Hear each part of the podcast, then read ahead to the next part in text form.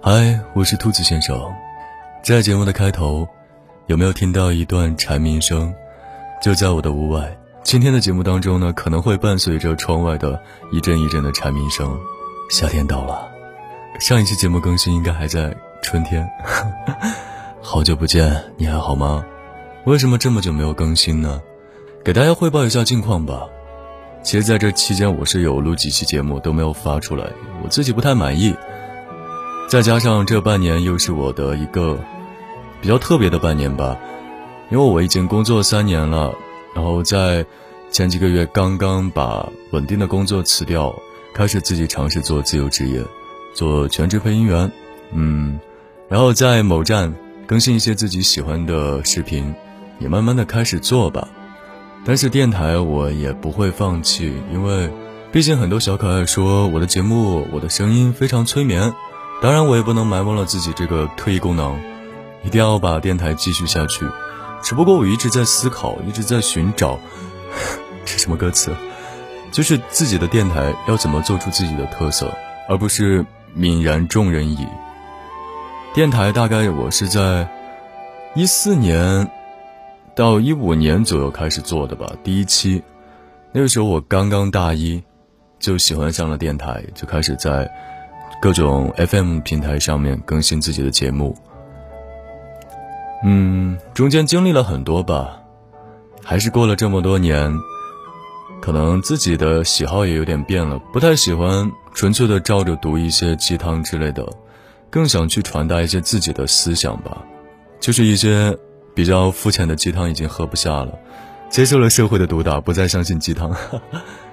但是我依然还是个正能量的人，我会更多的跟大家分享一些我自己喜欢的东西，一些吃喝玩乐的东西啊，让大家在睡前开开心心的进入梦乡，而不是内心纠结、自我拉扯的进入梦乡。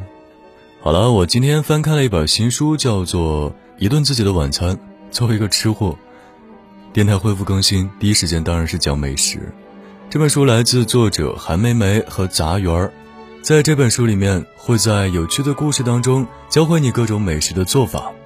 友情提示：一定要把肚子吃饱了再听，不然大晚上肚子饿我不负责啊。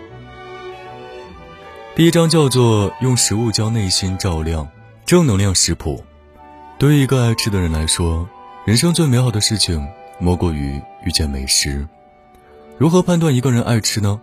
答案是：如果见到美食，立马双眼冒光，脑子里第一个念头就是都是我的，谁也别和我抢。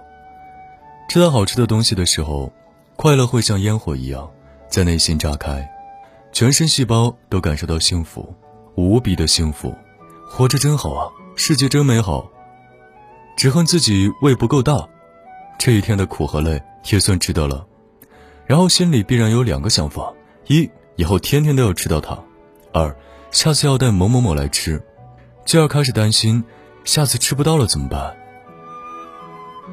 出来漂泊十几年了，在异乡租房子住，房间可以很小，但必须要有窗户和厨房。我需要做一点热的东西吃，吃饱了才能温暖，才有力量抵抗人世的寂寞和坎坷。疲惫了就坐下来，歇一歇，吃一点儿。休息过后，积蓄能量，继续生活。最简单的食物能吃出人生的味道，不管机遇多艰难，那种酒足饭饱的幸福感，没有东西可以与它抗衡。有一年，一个朋友生意失败了，老婆走了，他一连十几天都没有出门。我们去看他，只能默默地陪伴着他，因为一切安慰鼓励的话，他已经听了太多。以后会好起来的。太空洞，又没有力量。一支又一支的抽完两包烟之后，他突然抬起头对我说：“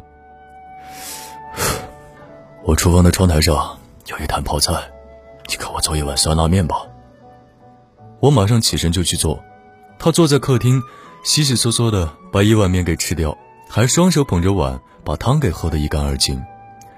我们不再那么担心，只要他还想吃，就没有问题。食物隐藏着过往，有时候啊，我们用一种味道去寻找一种过去，令人熟悉的味道，唤醒记忆。我回乡过年，带了一些家乡的香肠回京，约了飘在北京的彝族音乐人莫西子诗吃晚饭。当一盘油亮亮、香喷喷的香肠端上桌，莫西夹起一块送进嘴里，我很难忘。几乎是下一秒，他的眼睛里淌下了泪水。味蕾啊，有时候连接着乡愁，让异乡的人情难自禁。食物。有时和爱情有关。看一个女孩子写书评，写到她爱上了一个男生，远远的看着他，心里想：我以后要给他做饭。这句话瞬间击中了我内心的痛处啊！我相信有好多女孩都有过这样的时刻，遇到一个人愿意为他做做饭、洗洗碗，而那个曾经来吃过饭的男生，他并没有好好的珍惜，早已经失去了联系。食物还传达着友谊和珍重。我的好友福马从广东搬到北京来住，为了买一口好锅，他去了三趟宜家。他邀请我去他家品尝新锅做的饭，但是我生病了，没法出门。于是他提着锅、小米和罐头来我家熬粥。能在生病的时候喝到一碗热粥，是幸福的，但更幸福的是，在生病的时候。有人能为你做些什么？靠在沙发上看电视，厨房传来的燃气滋滋燃烧的声音，极其的有治愈效果。